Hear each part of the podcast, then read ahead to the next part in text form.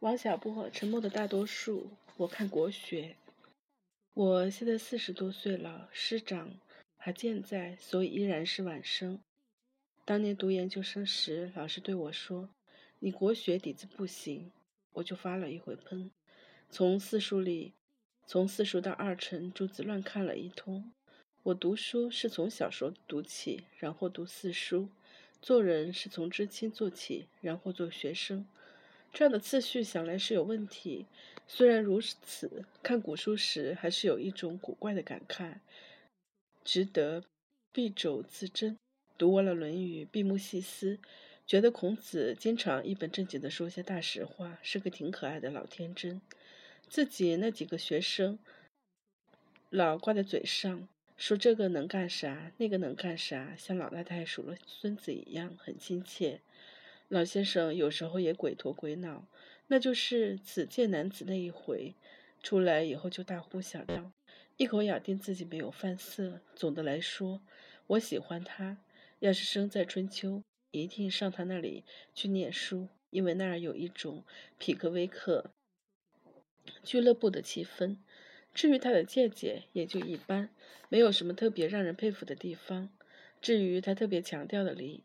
我以为和文化革命里搞的那些仪式差不多，什么早请示、晚汇报，我都经历过，没什么大意思。对于幼稚的人，也许必不可少；但对于有文化的成年人，就是一种负担。不过，我上孔老夫子的学，就是奔那种气氛而去，不想在那里长什么学问。孟子我也看过了。觉得孟子甚偏执，表面上体面，其实心底里有股邪火。比方说，他提到墨子、杨朱无君无父是禽兽也，如此立论，已然不是一个绅士的作为。至于他的思想，我一点都不赞成。有论家说他思想缜密，我的看法恰恰相反。他基本的方法是推己及人，有时候及不了人，就说人家是禽兽、小人。这股凶巴巴、恶狠狠的劲头实在不讨人喜欢。至于修说到修辞，我承认他是一把好手，别的方面就没什么。我一点都不喜欢他。如果身在春秋，见了面不和他握手，也不和他握手，我就这样读过孔孟。用我老师的话来说，就如春风过驴耳。我的这些感叹，也只是招得老师生气，所以我是晚生。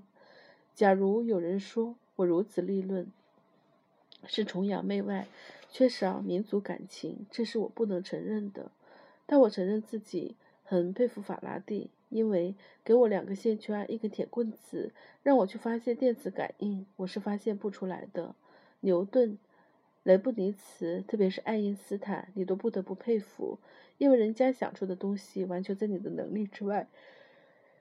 这些人有一种惊世骇俗的思索能力，为孔孟所无。按照现在的标准，孔孟所言的仁义啊、中庸啊，虽然是些好话，但似乎都用不着特殊的思维能力就能想出来，琢磨的过了头，还有点肉麻。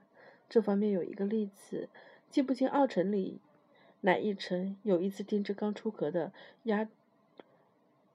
竹使使劲看，别人问他看什么，他说：“看到毛毛茸茸的鸭竹，才体会到圣人所说人的真意。”这个想法里有让人感动的地方，不过仔细一体会，也没什么了不起的东西。毛茸茸的鸭子虽然好看，但再怎么看也是鸭子。再说，圣人提出了人，还得让后人看鸭子才能明白，起码是词不达意。我虽然这么想，但不缺少。民族感情，因为我虽然不佩服孔孟，但佩服古代中国的劳动人民。劳动人民发明了做豆腐，这是我想象不出来的。我还读过朱熹的书，因为本科是学理工的，对他的格物的论述看得特别仔细。朱子用阴阳五行就可以格尽天下万物，虽然阴阳五行包罗万象，是民族的宝贵遗产，我还是以为多少有点失之于简单。举例来说，朱子说：“往井底下一看，就能看到一团森森的白气。”他老人家解释道：“阴中有阳，阳中有阴，此为太极图之象。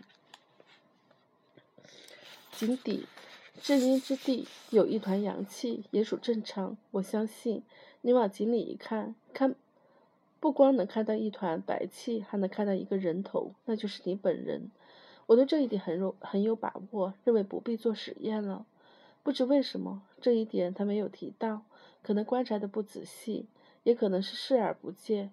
对学者来说，这是不可原谅的。还有可能是井太深，但我不相信宋朝就没有浅一点的井。用阴阳学说来解释这个现象不太可能，也许一定要用到几何光学。虽然要求珠子一下推出整个光学体系是不应该的，那东西太过复杂，我哪个方向跨一步也好，但他根本就不肯跨。假如说珠子是哲学家、伦理学家，不能用自然科学家的标准来要求，我倒是同意的。可怪的是。咱们国家几千年的文明史，就是出不了自然 科学家。现在可以说，孔孟程朱我都读过了，虽然没有很钻进去，但我也怕钻进去就爬不出来。如果说这就是中华文化遗产的主要部分，那我就要说这点东西太少了。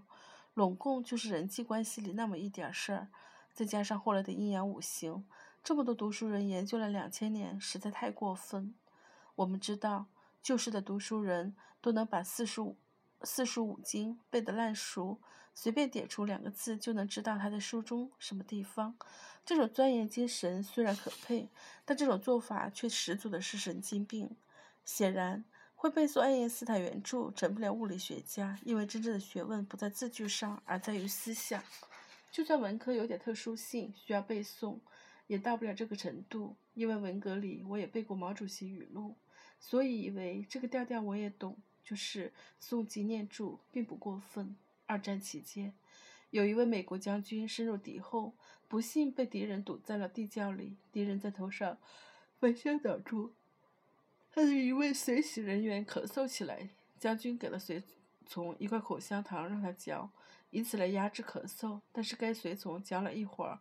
又伸手来要，理由是这一块太没味道。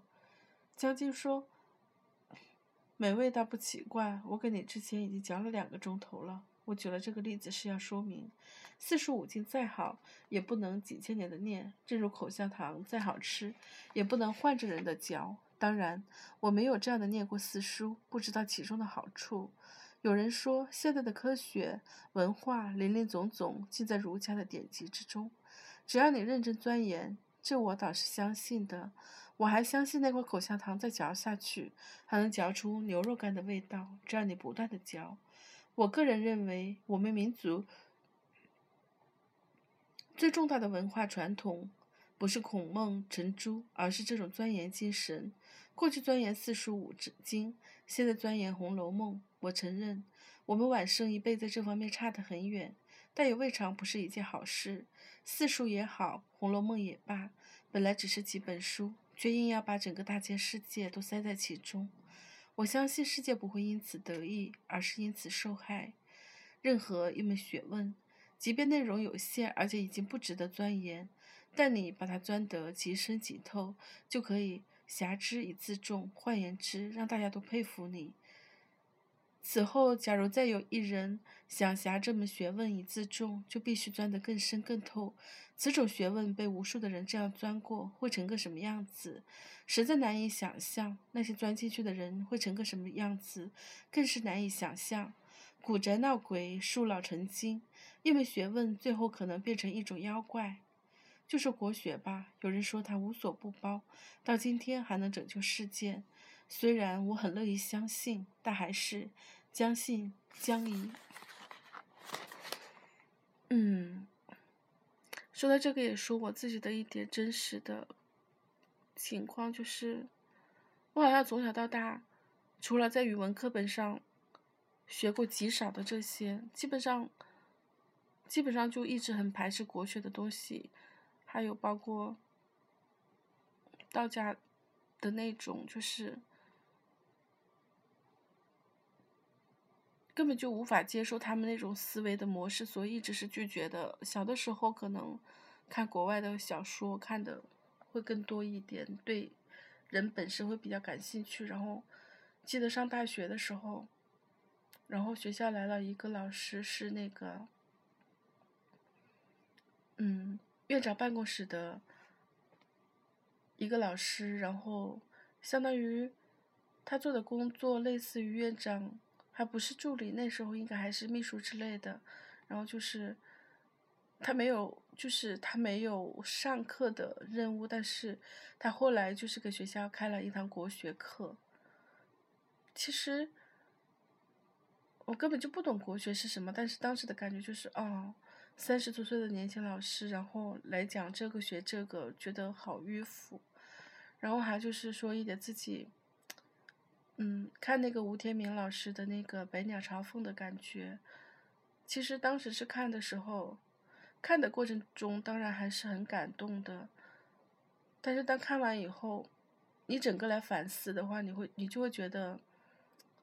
他整个的那个价值观真的是不对的，就是好的东西，我觉得一定是不是说就是感动你，然后让你落泪，然后感动完了就完了的。真正好的东西，一定是从你的内心里可以感染你的，就是说可以持久弥新的给予你力量、思考的那种东西。但我们文化里很多所谓的传统，就是这种这种东西。它都是靠那种强制的，就是道德的，说这是个传统啊、宝啊，然后就是特别特别的好，然后你一定要传承啊。但是，它往往剥夺了剥夺了一个人的个人，就是比如《百鸟百鸟朝凤》里头，嗯，当时给我们现场，就是我们当时看的是在没有公映之前的，呃，就是在那个。花家地的单向空间里面的一个首映会吧，当时，呃，应该有两个，就是有一个演员，应该是演那个二师兄的那个和，还有一个编，应该是导演吧，是方丽吗？然后，当时现场现场也有很多的问题，然后。我觉得就是总的来说是缺乏人的那种精神，就缺乏个体的。就是吴天明老师可能是一个特别悲悲天悯人的人，但是，呃，我觉得这部电影太过于太过于正统，然后太太像共产党的某种宣传，就像央视的那种风格。然后就是还有一个就是他他内心可能。真的是很干净的那种，但是对于里面的人物来说，太缺乏，太缺乏突冲突了。然后我觉得中国作品本土的那种，包括莫言的小说，我基本上也是不看的，好像就看《丰乳肥臀》看了几页吧，然后看不下去了。包括萧红的小说，虽然也看了，虽然他们里面呈现的是一种，嗯。当下当下的一种状况，但是我觉得他没有对现实的超越，就是他没有站在上面来观看这个，没有，就是就是一种呈现，就是让你感觉啊，这种存在就是一种存在，是很正常的，没有让你说去反思，至少没有让你那种冲动。可能是因为我们中国人，就是我们这种文化，大部分的国民他本身还不具备有这种反思能力。嗯，反正就是没有那种让你不停向上的力量。就是包括昨天跟呃一个朋友讨论大肠经，然后我们都会觉得大肠经在我们生命当中扮演了特别重要的角色。比如我自己是在嗯零九年到一一年的时候。经历了很多事情，因为在之前我会一直认为这个世界上没有痛苦是我自己不能承受的。然后在那几年，你可能经历的很多事情，可能那些事情并不是亲自发生在你身上，但是你就是被各种各样的关系牵扯到其中。然后，嗯，你以前可能能自由的表达、自由的说话，然后你突然在那种关系当中，你会觉得，嗯，为了尊重。尊重人，然后为了不伤害人，就是说，你要不停的选择对你知道的既有的事实就是说要保持沉默，然后你甚至还要去为了不造成伤害，你甚至可能要去掩盖一些东西的时候，嗯，那种纠结是非常非常非常痛苦的。然后你也会经历不公啊，就是各种各样的东西。嗯，那时候就是说那种冲突是非常非常的巨大的，以至于就是刚开始的时候，你一直是那种特别善良的、美好的，然后去包容，然后你就发现有的人你越包容他越得寸进尺，就是他他不会懂得，就是说你在做这些事情，然后最后反正就是自己完全没有控制的，就是爆发了，但是那种爆发又是很极端的。就是很极端的，然后你就好像跟他们都成了一个对立面。当然，最终自己是从那个状态中走过来了，因为人与人嘛，就是说你尊重别人的独立性，然后也后来你就是说通过这些事情以后，你会觉得你尊重你自己，你的独立性，然后呵护你自己的内心也非常的重要。然后看大长今的时候。你你会觉得就是，你就知道世界上的事真的是没有没有简单的，然后所有的东西你都是可以追寻意义的，然后，而且就是说，精神上有的时候你应该就是说，你对于那些穷凶恶极的事和人，就是说，你一定学会用不同的眼光，就是从他们的角度去理解他们，你可能才会。不把他们的行为，就是说当成是他在对你做什么，而是当成他就是那样的人，他自身是什么样的一个内心世界，他是怎么样表现的。嗯，好像越说越离题了。然后说到这个，嗯，当时想说大长今这个，其实想到百鸟朝凤，我就觉得里面的人物就是他缺少缺少冲突。其实我当时一直想问一个问题，就是。焦三爷，焦三爷，就是他非常气愤的去去找他的二徒弟的时候，然后他踹了那个，就是说想，就是说是心里想出门打工的那个徒弟，然后非常悲愤的走了。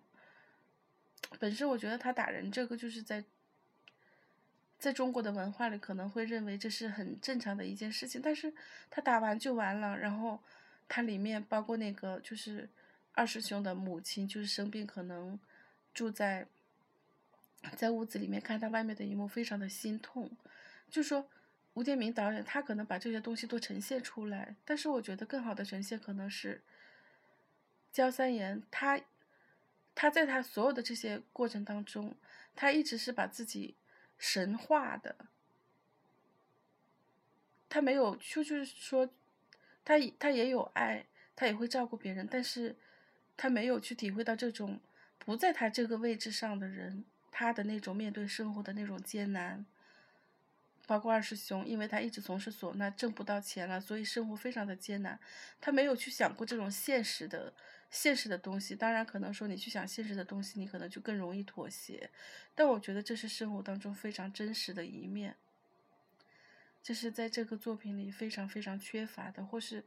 或者可以说是在我们所有的，就是说，在很多的中国的这种文化里是很缺乏的。他就告诉你要伟大，要崇高，要坚持，但是他没有告诉你现实的艰难抉择，其实是一个很漫长、很琐碎的、很琐碎的一个过程。嗯，还有就是。还有就是他们在讲电影构思的时候，就说，嗯，《百鸟朝凤》就是原著嘛，原著应该就是他的焦点人人物应该是他传承的那个徒弟嘛，就是天明游天明。但是说在写电影的时候，就是，嗯，把焦点会放在焦三言身上，所以他在这个电影里头，他也是忽略了这个徒弟他的个人的感受的。你看他在跟所有的。他他在跟所有的人，所有的人说他为什么要坚持哈吹索，那他一直都是都在说，我是跟师傅发过誓的，就是好像他一直是被一个被他师傅的那种精神，然后被世俗，比如说他爸爸以他吹唢呐为荣，就是最开始，就他好像是一个一直被别人驯化的人物，没有自己的，没有自己的那个内心的那个东西，就是一直是被激励着，然后被被那样子长大的，而他没有自己个体的那种内心的冲突，或者是那种深凉的悲哀，或者是那种。就是说，没有体体现出来，反正就是表现表现的太平淡了。也许只看过一遍嘛，就是自己看完以后，就是说会有这样的思索或所以，后来影院上映的时候，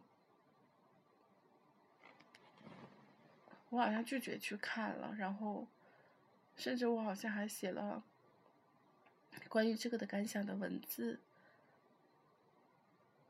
还有看到方丽向影院。下跪，我觉得这件事情让我也很很不能接受。就是如果真正伟大的艺术，我觉得他总会以他自己的方式存在下来。就是说，不管他们是出于对吴天明老师和这种精神的传承也好，就是我觉得这样的这样的方式对艺术来说都是一种玷污，因为。你所追求的上映，除了获得商业利益，我觉得这是最直接的一个结果。然后，如果他想作为一个艺术永存的话，我觉得他上不上映其实并不影响这个艺术家的伟大。啊，反正这件事情让我很反感。虽然很多很多圈内人都一直在卷。一直在转，反正就是会让人心里不舒服。